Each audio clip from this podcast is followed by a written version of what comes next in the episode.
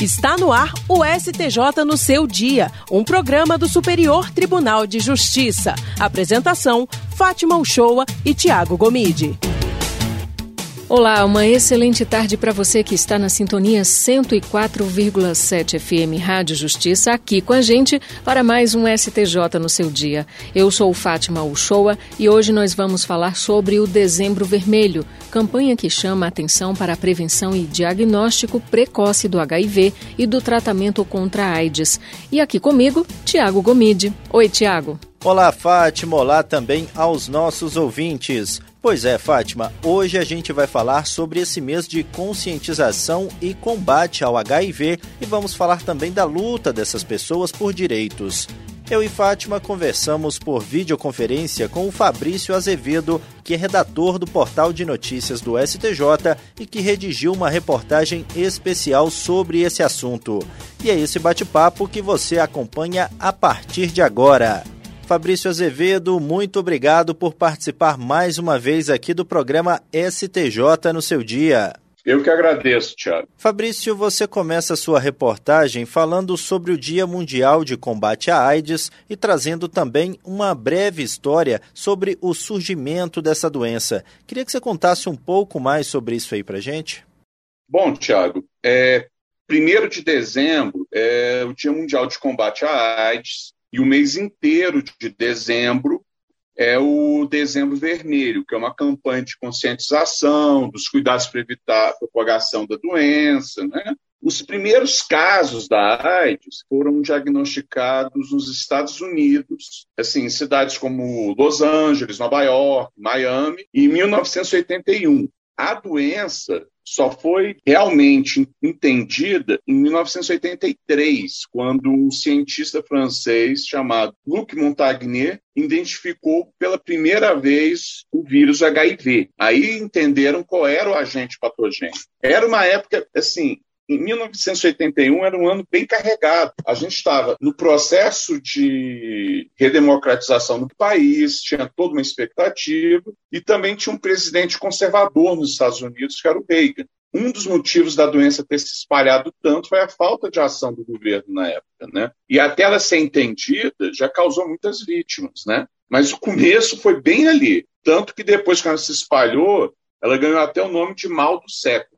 Bom, como todos nós sabemos, né, a AIDS ainda é uma realidade grave em todo o mundo. E o que é que você aborda sobre isso na sua reportagem especial, Fabrício? Bom, olha só, Fátima, eu entrevistei um pesquisador infectologista, o nome dele é Bruno Mariano, ele trabalha no Rio de Janeiro. Ele me disse que são 40 milhões de pessoas, e são dados da OMS, né, infectadas no mundo hoje, né? O que, que é, o que, que o HIV é? O HIV é um vírus que afeta diretamente o sistema imunológico, exatamente o sistema de defesa do seu corpo, ele é, entre aspas, né, hackeado.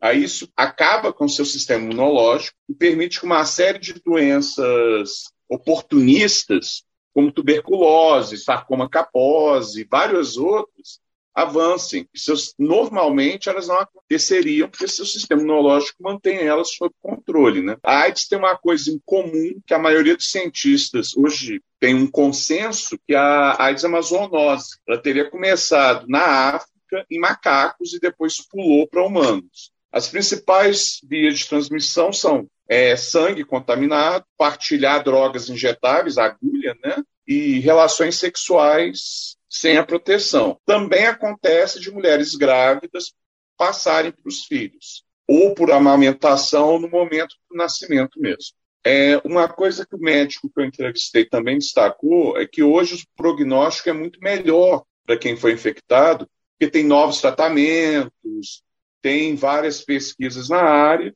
e a sobrevida depois da infecção é muito maior do que era na década de 80, 90. Fabrício, na sua reportagem você fala também sobre a atuação do STJ na garantia de direitos para pessoas com HIV. Você citou casos em que o Tribunal da Cidadania permitiu o saque de FGTS e também do benefício de prestação continuada para pessoas com AIDS custearem o tratamento. Detalhe um pouco mais isso aí para gente. Bom, olha, tem, já tem uma jurisprudência formada no STJ para isso. Um dos casos que eu citei na matéria foi o RESP 249026, do ministro aposentado José Delgado, foi um dos primeiros a permitir o saque da FGTS para tratamento de paciente AIDS. Isso foi baseado na Lei 8.036. Outro caso foi o RESP 560723. Foi julgado na segunda turma pela ministra aposentada Eliana Calmon, que ela permitiu não só o FGTS, mas também o PIS ser sacado para tratamento. E também tem um outro julgado na quinta turma, que o ministro Gilson Dipp considerou que AIDS justificaria exatamente isso, o benefício continuado de longo prazo, porque como é uma doença que pode causar incapacitação, que causa uma série de dificuldades, é, justificaria uma pensão para a pessoa que tivesse vitimada. Fabrício, você também menciona na reportagem uma decisão do STJ em que a AIDS foi considerada uma doença incapacitante. O que, que esse cenário significa e qual foi o desdobramento disso? Bom, olha só, o que, que acontece? A AIDS, é, segundo os especialistas, a pesquisa que a gente fez para a matéria, é uma doença que pode avançar em alguns casos rapidamente, debilita muita pessoa, abre a porta para várias doenças oportunistas, né? E, e necessita de um cuidado constante. No caso que eu citei na matéria, foi um caso entre militares, que teve um embarco de divergência no RESP 670744, né? que havia uma dúvida se o portador de um militar portador do vírus HIV seria considerado incapaz de serviço ou não, né? Que a discussão que surgiu foi que, apesar dele ter HIV, ele não tinha um laudo médico que considerasse ele incapaz para todas as atividades que o militar pudesse fazer. Mas o que, que o ministro Arnaldo Esteves entendeu na época? Foi a, a AIDS pode ser uma doença que se desenvolva ao longo do tempo, ela pode limitar mais as funções. Então, ele decidiu que se justificaria, sim, considerá-lo incapaz e reformá-lo na patente superior, o padrão das Forças Armadas. A privacidade dos exames de HIV tem sido um tema muito debatido na justiça, não é, Fabrício? O que, que você conseguiu apurar sobre isso para a sua reportagem? Olha, gente, é, nos anos 80, quando apareceu a doença, ela começou na comunidade gay, né? Ela foi identificada inicialmente na comunidade gay americana. E havia um movimento conservador muito forte lá. O que, que acontece? É, houve muito preconceito e havia muito medo, porque as pessoas no começo não entendiam bem essa doença. Você não tinha ainda identificado. Tanto é que chegou-se a chamar a AIDS de câncer gay. Então, para muitas pessoas, a privacidade, não ser marcado com isso, era muito importante, porque acontecia casos da pessoa ser completamente ostracizada, ser posta para fora de casa, de emprego, etc. O que, que aconteceu? Houve um caso que foi julgado no STJ que a pessoa recebeu um, um laudo positivo sobre a AIDS, mas ele não tinha pedido. E ele queria ser indenizado, porque não queria saber. O ministro Massami Ueda, na época, disse que não, que o, o laudo estava correto e que não foi divulgado para terceiros. Então, ele não tinha por que reclamar. Agora, em outros casos, é, houve vários casos de reparação por laudos errados. Né? Nós temos, um desses casos foi julgado pela ministra Nancy Andrighi, que a pessoa foi diagnosticada erradamente três vezes com HIV positivo, e só quando ela foi para outro laboratório, ela recebeu o, o laudo correto, que era negativo. Então, essa questão do exame, do soro positivo, é uma questão que tem que ser muito cuidada, porque ainda, mesmo hoje, com todo o avanço, as pessoas já entendendo como funciona a AIDS, ainda hoje há preconceitos. A gente pode ver, constatar isso. E sobre a responsabilidade do poder público diante dessa doença, Fabrício, o que você apurou para a reportagem especial quanto a essa questão?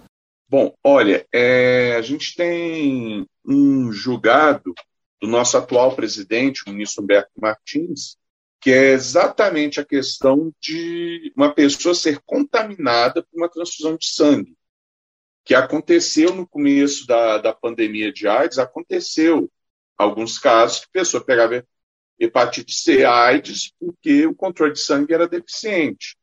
Aí o que, que o ministro Humberto Martins considerou? Ele considerou que, né, nesse caso, o Estado do Rio de Janeiro e a União teriam uma responsabilidade concorrente em manter os estoques de sangue controlados e seguros para o usuário. Aí ele determinou que se pagasse uma indenização. E também tem outras decisões do STJ garantindo acesso à medicação, garantindo acesso a procedimentos para pacientes com, com AIDS também. Fabrício, aproveite o espaço e faça então um convite aos nossos ouvintes para acessarem a íntegra dessa sua reportagem especial. Bom, olha, pessoal, a íntegra está no portal do STJ, é, traz todos esses, esses processos que eu citei com as decisões, e eu acho que é muito importante, nesse momento que a gente está vivendo de outra pandemia, a gente lembrar que já existe uma jurisprudência sobre doenças infecciosas no tribunal que protege o cidadão também, especialmente do STJ, tá? Fabrício, muito obrigado por participar do nosso programa e contar para a gente os principais pontos dessa sua reportagem. Eu que agradeço, muito obrigado para vocês. Lembrando que o conteúdo completo da reportagem do Fabrício Azevedo pode ser conferido no site do STJ. Basta acessar www.stj.jus.br todo domingo, uma matéria especial é publicada lá no portal, abordando tanto questões institucionais como jurisprudenciais relacionadas ao Tribunal da Cidadania. Vale a pena conferir. STJ no seu dia. É isso, pessoal. O STJ no seu dia fica por aqui. A gente agradece a sua companhia em 104,7 FM Rádio Justiça e também para você que nos acompanhou pelas plataformas digitais. O programa STJ no seu dia tem produção de Janaína Figueiredo. Trabalhos técnicos de Júlio César e Roberto Fernandes. Direção de Daniele Lombardi, coordenação geral de Eduardo Moura. Até sexta-feira que vem. A gente se encontra. Tchau, tchau.